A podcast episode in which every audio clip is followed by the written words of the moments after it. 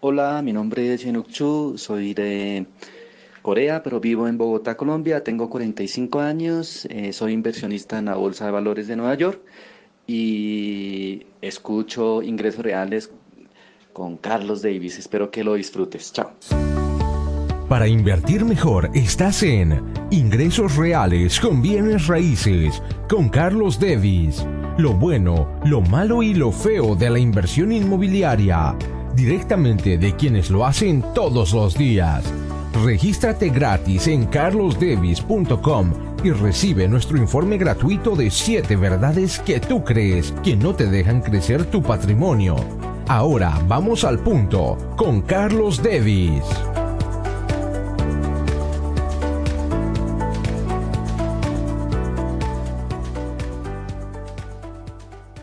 En este episodio compartiré contigo un, una fórmula, un test sencillo que desarrollaron eh, los investigadores Stanley y Danko, autores del libro El millonario al lado, que escribieron en la década de los 90, estudiando cientos de millonarios en Estados Unidos. Es una fórmula súper sencilla que no importa lo que ganes, si no importa tu edad, te dirá si tú eres un buen acumulador de riqueza o no, y qué va, qué va a ser su futuro. Pero lo más importante te dirá qué es lo que hacen quienes son muy buenos acumuladores de riqueza sin importar lo que ganen. Este episodio está lleno de pequeñas claves que te van a ayudar a potencializar tu patrimonio, porque recuerda, no importa lo que tú ganes, lo que importa es cuánto te queda.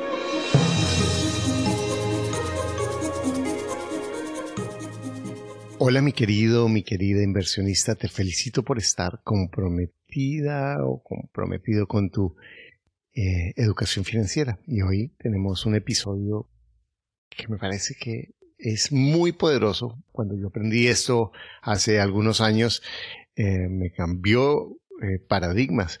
En un episodio anterior, cuando hablamos de El millonario al lado, el libro de Thomas Stanley y William Danko, que es este libro que escribieron estos dos eh, investigadores en, los años 90, estudiando a miles de millonarios en los Estados Unidos sobre sus hábitos eh, de inversión y de manejo del dinero, sobre sus pensamientos y determinando cuáles son esos patrones en estas estrategias comunes que eh, hace la diferencia de personas que ganan el mismo dinero, sin embargo, unos acumulan una riqueza y otros acumulan deudas o más gastos. Y hoy, eh, como te prometí en el episodio anterior, vamos a hablar eh, con una fórmula que ellos desarrollaron muy simple para determinar si eres un buen acumulador de riqueza o no lo eres. Recuerda que lo que determina la riqueza no es lo que ganas, no importa si en ese momento ganas muy poco o tienes muchísimas deudas o estás en un momento de crisis. Todos hemos estado en esos momentos. Las personas más exitosas hemos pasado por esos momentos y, las personas que no se consideran exitosas no es porque no puedan ser exitosas, sino quizás se quedaron en un pensamiento de, en el que se están enfocando en lo que no es, en lo que no funcionó, en lo que en los errores y no en sus posibilidades y en sus recursos y en la, y en la riqueza que tienes ahora de poder cambiar tu actitud, de poder tomar direcciones diferentes que te lleven no hacia lo que no quieres, sino a lo que tú quieres. Hoy vamos a hablar de esa fórmula que es muy simple y que es muy eh, reveladora. Y básicamente lo que plantean es, en este libro es, ¿es usted un prodigioso acumulador de riqueza o un subacumulador de riqueza? Y la diferencia la, la establecen con una fórmula que en últimas puede ser arbitraria, pero que da un punto de referencia lo que me parece importante esta fórmula es que me da un norte, que me dice en qué me debo enfocar. Porque en el pensamiento del consumidor, en el pensamiento en el que hemos sido educados la mayoría de nosotros, desde muy jóvenes es gane dinero, cuánto dinero estás ganando, cuánto te están pagando, que te suban el sueldo, que tengas más ingresos, que busques más ingresos. No, que ese no es el objetivo. El objetivo es manejar mis ingresos y construir mi patrimonio. En últimas, muchas personas, ya he escuchado varios de mis podcasts, muchos de mis podcasts muestran cómo las personas han construido patrimonio no desde ganar, sino desde ahorrar e invertir sus ahorros en bienes raíces. ¿Cuál es esa fórmula que nos plantean eh, Stanley y Danko? Muy simple. Vamos a decir, si tú ganas, y vamos a poner esto en dólares porque este, este podcast lo escuchan en muchos países y vamos a ponerlo en dólares. Multiplica. Y, algo que yo hice cuando yo tenía 23 o 24 años, eh, vivía en Colombia en ese momento y decidí y en ese momento no era todavía esa visión de, internacional en la que todo está globalizado, que todos mis ingresos los iba a medir en dólares. ¿Por qué? Porque ese era mi objetivo. Mi objetivo era unas metas en dólares. Y eso cambió muchos de mis paradigmas. Pero bueno, vamos a, para, en, en este ejemplo vamos a hablar de dólares. Vamos a decir que Antonio gana, Antonio tiene 41 años y gana 50 mil dólares al año. 50 mil dólares antes de impuestos, o sea, el, neto, lo que él entra, perdón, lo que él entra bruto, 50 mil dólares le entran al año y tiene 5 mil dólares de ingresos de eh, eh, rentas diferentes a su trabajo. Aquí no estamos contando lo que son herencias ni lo que son, eh, sino, sino únicamente lo que se está ganando al año su trabajo. Entonces son 55 mil, 50 mil que gana por su trabajo él y su esposa, o sea, es el ingreso de la familia, más 5 mil que les entran de em, eh, otros ingresos que no son herencias. Entonces, esto, él tiene 41 años y así lo hace él, nos, toma la edad del hombre. Entonces toma 41 años y lo que le dice es, ahora toma esto que tú ganas, los 55 mil, y multiplícalo por eh, la edad que tienes, entonces son 55 mil por 41, da 2.255.000 dólares. Y lo que dice es divide eso por 10. Dividido por 10, eso si tienes 225.500 dólares neto, ¿qué es? Restas todas las deudas y si lo que te quedan son 225 mil, eres un prodigioso acumulador de riqueza. Por eso la riqueza, por eso hay personas que la riqueza es relativa, ¿cierto? Para una persona que está ganando el mínimo, su riqueza es distinta a una persona que, que gana, que, que gana mucho más que eso. Y en últimas, ¿cuántas personas hay que ganan el mínimo y que terminan construyendo riquezas y patrimonios muchísimo mayores de personas que ganan decenas de miles de dólares. Entonces, esto es lo que es un prodigioso acumulador de riqueza. Ahora, ¿cuál es la diferencia en este paradigma? Que el enfoque está en construir patrimonio y después ingresos pasivos, que eso ahorita en ese momento, en este episodio vamos a enfocarnos en el patrimonio y de ahí construir, construyo, entran mis ingresos, gasto lo menos, esos ahorros los convierto en patrimonio y, los, y el patrimonio busco que me produzca renta. Esa es, ese es el ciclo. Bajo mis gastos, me enfoco en ahorrar. Los ahorros los convierto en patrimonio, el patrimonio lo convierto, busco que el patrimonio se invierta en renta. Ahora, el enfoque es distinto cuando yo me enfoco en ganar más que en tener seguridad financiera.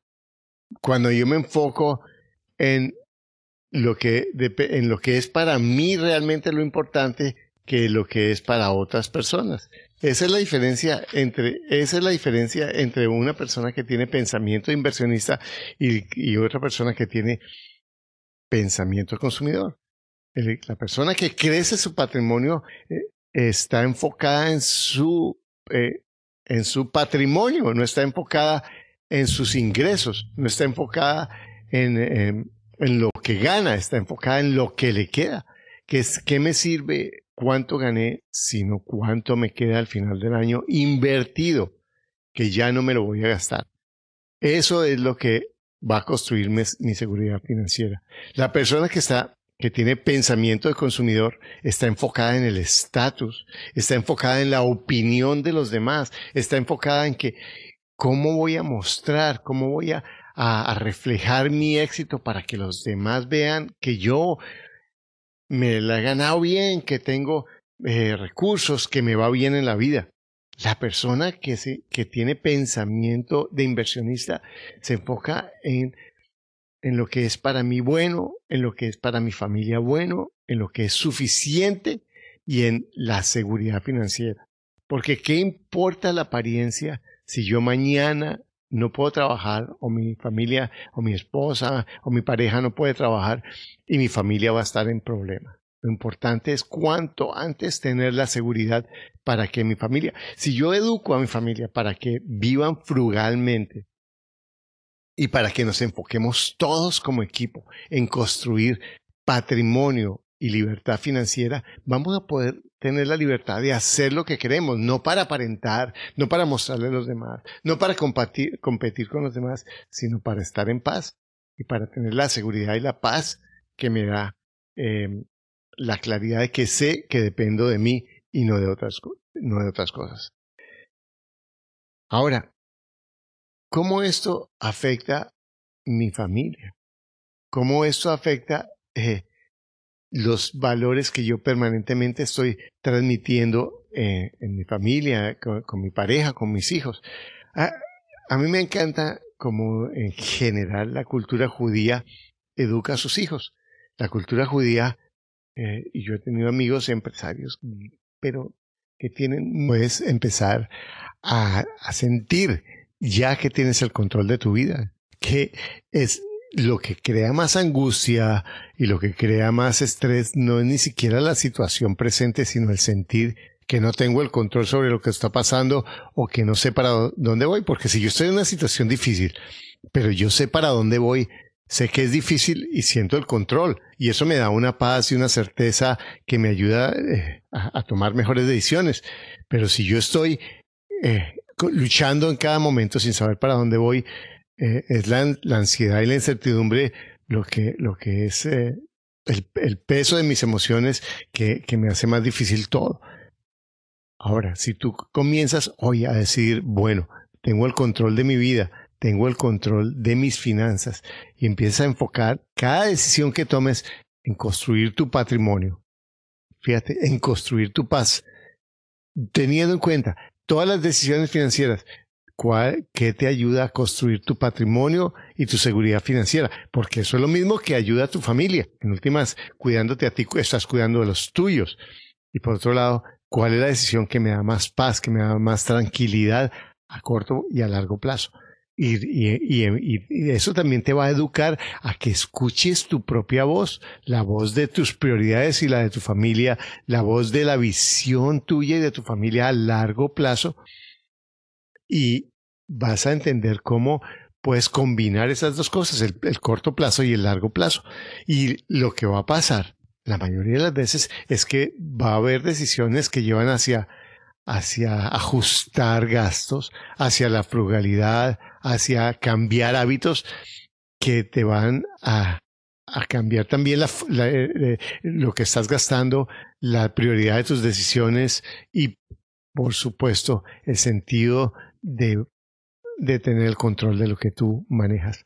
Mira, hay varios puntos que te van a ayudar enfocarte, como lo estamos diciendo, a largo plazo, enfocarte en construir el patrimonio en vez de enfocarte en el ingreso. No que el ingreso no sea importante, por supuesto, pero la meta más importante es el patrimonio y la meta más importante detrás del patrimonio es tu paz y tu seguridad. Enfocarte en controlar tus gastos en, construir una vida frugal, en que, en que los valores no sean la apariencia, sino sea lo que realmente necesitas tú y tu familia. Y eso es algo que es una conversación con los tuyos. Y si tú esto que estamos hablando lo conversas y construyes em, eh, le ayudas a los tuyos a ver a largo plazo cuál es la consecuencia a largo y corto plazo de cualquiera de los dos caminos del pensamiento inversionista y pensamiento de consumidor, todos van a entender, porque se puede crear una visión de familia, una visión de equipo, eh, en, la que, en la que todos se benefician con la frugalidad. Y la frugalidad no quiere decir privarse de cosas que sean superfluas. Frugalidad quiere decir de no eh, comprar o de no invertir en cosas que no son importantes para el largo plazo.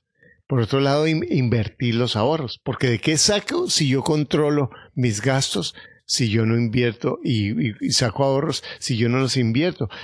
Invierto mis ahorros en algo que cada vez se valorice más, que tenga el mínimo riesgo, que produzca ingresos y que sea fácil de manejar. Bueno, e, este, este podcast se llama Ingresos Reales con Bienes Raíces porque para mí, en mi visión, en los bienes raíces son esa oportunidad de sin dejar de hacer lo que yo hago, puedo invertir de a poquito o mucho, porque puedo empezar con poco y en la medida en que desarrollo mis talentos puedo invertir cada vez más en bienes raíces que se van a valorizar que producen ingresos si los manejo y si hago los números bien y si, y si, y si los manejo y los administro adecuadamente también con frugalidad y con, y, utilizando las estrategias adecuadas y también que me, que sean fáciles de manejar. Eso es exactamente, eso es exactamente el cambio de ese paradigma. Entonces, yo te invito a que te conviertas en un constructor, en una constructora de riqueza en, un, en, eh, que, en que te des cuenta que no importa lo caótica, lo difícil, lo imposible que veas tu situación ahora. Si tú ves tu situación ahora caótica e imposible, sencillamente porque el poder se lo estás dando a las circunstancias, se lo estás dando al, al, al viento que está llevando ese barco y no estás reconociendo que tú puedes tomar el control y que puede ser apenas para sentir el control y al comienzo parece que el barco se va a hundir y que no tiene ninguna posibilidad, pero si tú sencillamente sabes que tienes el control y que estás en un proceso de cambio y que ese cambio lo vas a alimentar en cada pensamiento, Vas a decir, este pensamiento es de inversionista, este pensamiento es de consumidor, este pensamiento me estoy enfocando en el consumo, me estoy enfocando en construir mi patrimonio, me estoy enfocando en educar a mi familia a que gaste y a que aparente me estoy enfocando en educar a mi familia a que sea frugal, a que haga más importante su futuro que la opinión a corto plazo de los demás, que la opinión de los demás en últimas te das cuenta que no es la opinión de nadie, porque en últimas es una opinión eh, irrelevante, es una opinión superficial, que en últimas no porque los demás, no porque a los demás yo no les importe, ni porque a la gente no sé cuál, sino sencillamente porque cada uno está pensando en su propia vida y en su propio futuro. Si el verdadero inversionista está pensando en lo que es claro, está mirando entre las tormentas, entre, entre el viento, entre los gritos, entre las emociones, lo que es importante. Si, si tú sabes qué es lo que es importante para ti, para tu familia, puedes escuchar todos los ruidos.